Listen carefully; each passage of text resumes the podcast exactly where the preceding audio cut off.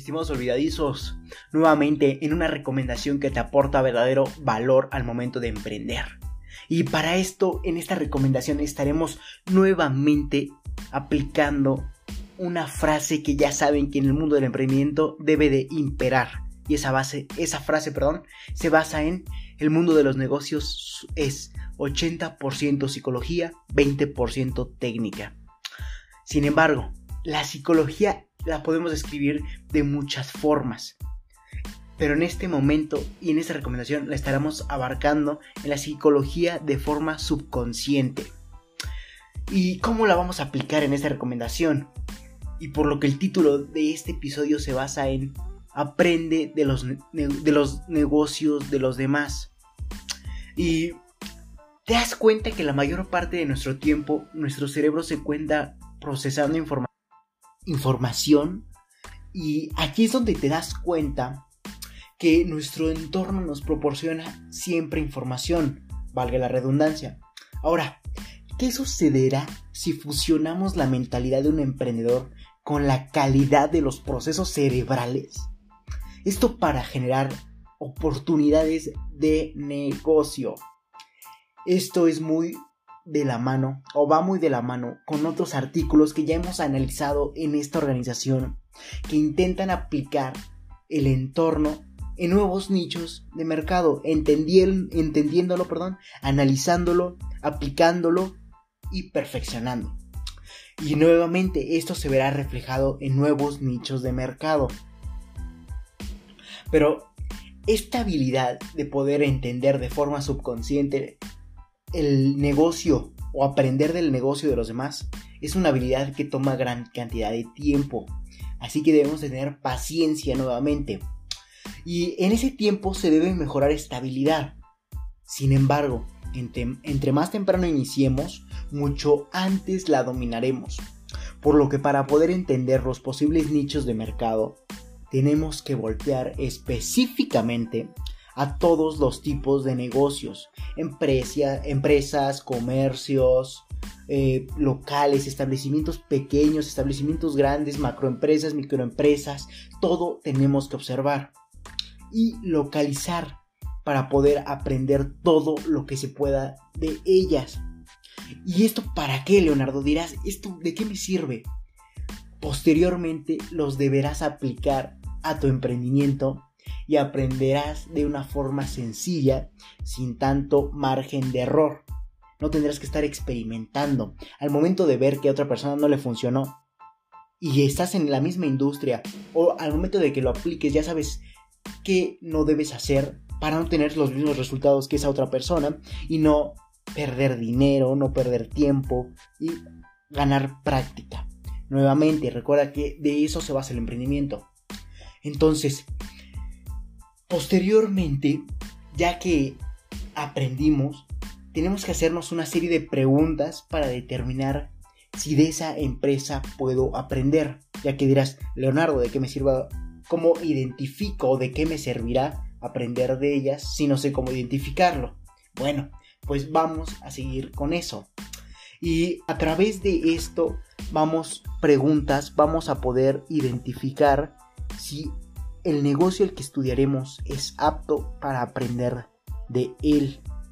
Entonces, eh, la primera pregunta se basa, ¿cuántos clientes se aprecian en esa empresa, negocio, etcétera? ¿Y para qué? Te preguntarás para qué.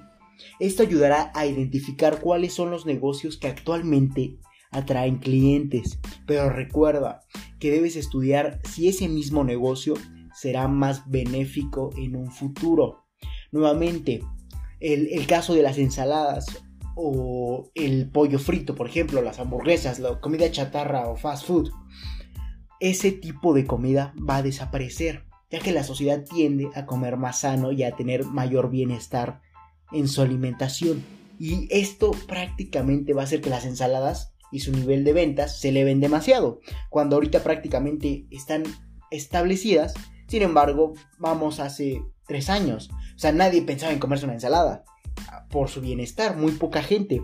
El nivel era demasiado bajo. Sin embargo, en el futuro tiende a ser demasiado alto. Y es tenemos que entender, ya que, ya que atrajeron los clientes, atrajeron, perdón, los clientes, una, la segunda parte de esta recomendación, que se basa en esta pregunta, ¿cómo atrajo tantos clientes? Y aquí hay que identificar sus métodos de marketing. ¿Y por qué atraen a tantas personas? Por ejemplo, ves que en, esa empresa hay diferentes técnicas o estrategias de marketing que, por ejemplo, los jueves 2x1, eh, continuamos con el ejemplo de las ensaladas, 2x1 ensaladas, eh, no sé, que te lo llevan hasta tu, tu empresa o hasta tu lugar de trabajo, etc. Esas son estrategias de marketing que atraen personas por lo que debemos aprender a identificarlas y aprender de ellas, valga la redundancia. Y para, pero ¿de qué me va a servir entender todo esto si no entiendo cómo se basa su estructura? Porque sin una estructura no, hay, no habría marketing. Entonces tengo que ya entendido que es una empresa que tiene clientes. Ya que entendí cómo atrae tantos clientes, cuál es la estrategia que utilizó, Ahora tenemos que entender cuál es su estructura empresarial. Y dirás, ni modo, Leonardo, que me pase a la empresa, le pregunte al director o al líder y que me explique todo. Me va, para empezar, ni me van a dejar entrar al edificio. No digas incoherencias. Sin embargo, hay que analizar específicamente las personas que representan tanto la cara de la empresa y cómo es su perfil y las que resuelven los problemas tras telón. Entonces, ¿cómo podemos aplicar esto? Eh, esto se ve ejemplificado perdón, en secretarias, recepcionistas, cajeras, ingenieros y equipo de área correspondiente. Pero ¿cómo los identifico a la simple vista? Entonces, esto va a aplicarse de esta forma. Por ejemplo, si yo voy viendo una empresa y veo su promoción, no sé, jueves 2x1 en ensaladas y, por ejemplo, la señorita que me está atendiendo, o, la persona que me está atendiendo, va a tener ciertas características físicas que me permitan tener confianza en lo que estoy comprando. Por ejemplo, no me puede eh, despachar o atender una persona que tiene características fisiológicas que no son saludables, que tenga sobrepeso, obesidad, ya que no me va a dar confianza al querer comprar una ensalada. Voy a decir, no, pues si así está ella y, vende ensaladas, yo cómo voy a estar. No, no sé si me entienden, va a haber cierta desconfianza. Entonces tenemos que identificar cuál es su estructura que utilizan de ventas. Por ejemplo, van a poner personas con condiciones físicas excelentes, al menos eh, de cuerpo, por ejemplo, y o simplemente la persona haciendo tu ensalada tiene que tener ciertas características. Por ejemplo, pueden ser características de higiene, como te comentaba, fisiológicas saludablemente. Y esto va a generar que generes confianza en el cliente. Ahora, sin embargo, ¿cómo identifico los problemas que se resuelven tras telón? Entonces, ¿cómo identifico eso? Un anuncio, las ensaladas jueves 2x1 voy a identificar que automáticamente tras de eso estuvo un diseñador, una persona encargada de marketing y ventas, y tengo que aprender cuál estrategia utilizó. Por ejemplo, pueden ser letras bonitas, eh, la psicología del color, eh, qué palabras utilizó, qué imágenes utilizó. Eso es lo que tengo que aprender. Y a eso me refiero con su estructura empresarial, ya que esto depende de cada industria. Por ejemplo, hay diversas industrias que deben de tener cierta estructura, deben de tener líderes, de tener directores generales, socios regionales, etc. Hay diferentes industrias y diferentes estructuras, pero sin embargo tú puedes estudiar cómo es la estructura, por ejemplo, del área de marketing y ventas nuevamente, desde cómo están basados sus anuncios o las personas que te están atendiendo, siendo la cara de la empresa nuevamente. Eso da paso al, a la siguiente pregunta y es, ¿en realidad que satisface, ya que el simple hecho de vender quiere decir que satisface una necesidad. De eso se basa ofrecer o tener, mejor dicho, una empresa, ya que satisfaces una necesidad y por ende entiendes que puedes satisfacer teniendo como base la exposición de otros productos o de otras áreas a mediante el apalancamiento, perdón. La primera impresión de lo que vende tu empresa no es lo mismo de la impresión que se va apalancando la empresa. Por ejemplo, esto se va muy de la mano. En un gimnasio, eh, ¿qué impresión es lo que primero te da? Y esto puede ser la persona que te está, el coach que te está entrenando, puede ser las máquinas que tienen para entrenar, ya que dependiendo del negocio y el estilo de deporte que, que, ejerzas o practiques, va a ser un factor que te ayude a satisfacer una necesidad. Puede ser una necesidad para ciclistas, para nadadores, etc. Sin embargo, ahora, hay otras impresiones que generan en el subconsciente que te sea más satisfactorio estar ahí. Por ejemplo, eh, nuevamente con el ejemplo del gimnasio, si yo veo una persona que está saludable y me va a entrenar, voy a tener confianza. Veo máquinas higiénicas, voy a tener confianza. Voy a tener una recepcionista que está al tanto de todas mis sesiones, voy a tener confianza nuevamente. Y eso va generando un apalancamiento en forma de, de ondas que va haciendo que genere muchísimo más confianza y quiera regresar. Y de eso debo aprender de las empresas. Y esto prácticamente da paso a la última pregunta. ¿Cuál es el verdadero negocio de esa empresa? Y en algunas ocasiones el producto que enfatiza en la empresa no es necesariamente el que mayor ganancia genera. Eso tenemos que dejarlo en claro, ya que en algunas ocasiones los complementos necesarios del producto o la marca son los que mayores márgenes de ganancia otorgan. Nuevamente, en el gimnasio, los, por ejemplo, las proteínas que te ofrecen en polvo, eh, no sé, la cantidad de diversos esteroides, no, no quiero que se escuche tan grotesco, pero sin embargo todos esos factores que impulsan que tengas un cuerpo mayor tonificado, tal vez sean los que mayor ganancia generen en lugar de la suscripción mensual del gimnasio.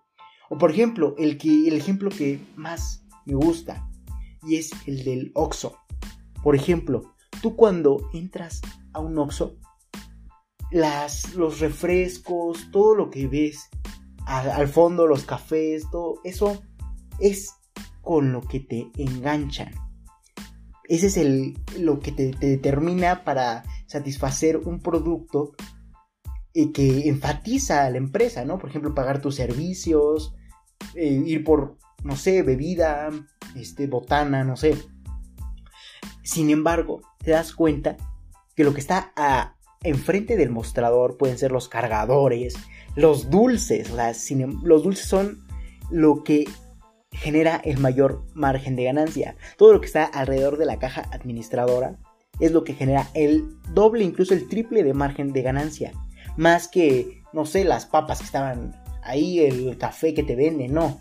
Lo que mayor ganancia genera son todo lo que está rodeando la caja. ¿Y esto por qué? Porque engañan a tu subconsciente, a que te detengas, lo observes mientras estés esperando a que te atiendan y se te antoje un dulce. Entonces, o por ejemplo, ves cositas o accesorios gancho, por ejemplo, los cargadores rápidos, las no sé cómo llamar los case para ponerle en tu coche tu teléfono, etcétera, son diversas cosas.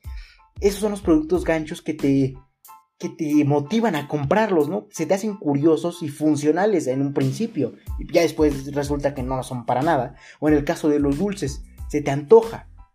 Porque nuevamente, regresando a la psicología, cuando una persona está estresada, lo primero que va a hacer es consumir dulce.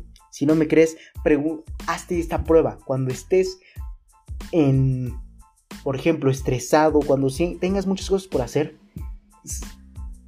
vas automáticamente a requerir dulce.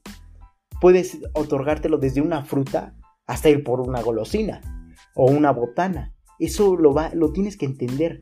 Por eso ese, redondel que está enfrente del Oxxo va a... Ese es el que genera mayores ganancias.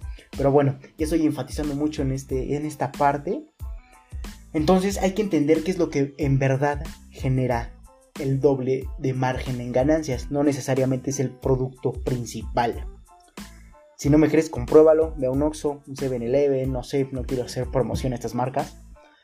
Pero sin embargo, con estas primeras preguntas de una gran cantidad, puedes entender y aprender cómo grandes empresas crean y detectan nuevas estrategias y posteriormente nuevamente tienes que identificar sus errores, qué es lo que no les funcionó, identificar qué es lo que ofrecen para que tú lo perfecciones y lo apliques a tu empresa. Claro, esto puede ser subjetivo ya que no, no aplica a todas las industrias nuevamente. Pero, sin embargo, regresando a la parte de las neurociencias o de la forma subconsciente en que se va a percibir esto. Y la verdadera complicación es que al entrenar en nuestro cerebro de qué forma subconsciente entienda y analice a las empresas que atraen clientes y cómo funciona su estructura, es que va a determinar que se nos olvide. Ese es el, el, verdadero problema de esta recomendación o de utilizar esta habilidad. Se nos va a olvidar. Y esto, al momento de adiestrar al cerebro a analizar siempre estos aspectos, lo va a hacer de forma subconsciente. Entonces vas a estar viendo una empresa, vas a decir de forma subconsciente, ah, le falla esto. Y a los 20 minutos se te va a olvidar. Eso me pasa muy seguido. Por ende, yo siempre estoy cargando eh, mi celular. Bueno, ahí tengo mi blog de notas donde anoto literalmente todo. Una pequeña libreta o agenda. Ahí literalmente anoto toda la información dada por mi subconsciente. Porque tal vez sea mi caso. Si a ti tú tienes una mayor retención de memoria, felicidades. O sea, pero esto por lo general al adiestrar nuestro cerebro a tener estabilidad de forma subconsciente sin que tengamos que estar analizando y enfocándonos en eso, va a generar que se nos olvide. Entonces lo que yo te recomiendo es anótalo. Incluso de una forma muy muy generalizada y vas a entender que vas a aprender después de de anotarlo con simples siglas o de, nuevamente de forma generalizada y al momento de que lo vuelvas a ver vas a recordar todo y vas a entender y analizarlo. Entonces ese es el único limitante que da este subconsciente, la aplicación del subconsciente en identificar estrategias y aprendizajes. Por lo que no me queda más que decirte que comentes tus resultados si alguna vez lo has aplicado.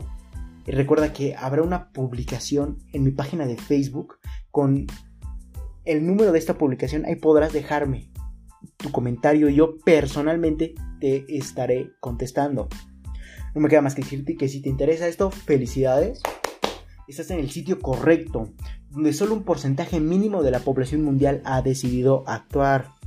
Por lo que te ayudaré compartiendo documentos con diferentes recomendaciones enumeradas con fines de secuencia, en este caso podcast, para ayudarte a cumplir tus objetivos en el mundo del emprendimiento y mucho más. Recuerda que para leer estas y más recomendaciones puedes visitar mi página de Facebook LR4-Emprende110 donde estaré publicando diferentes recomendaciones que te redireccionarán a diferentes plataformas para que puedas seguir aportándote valor.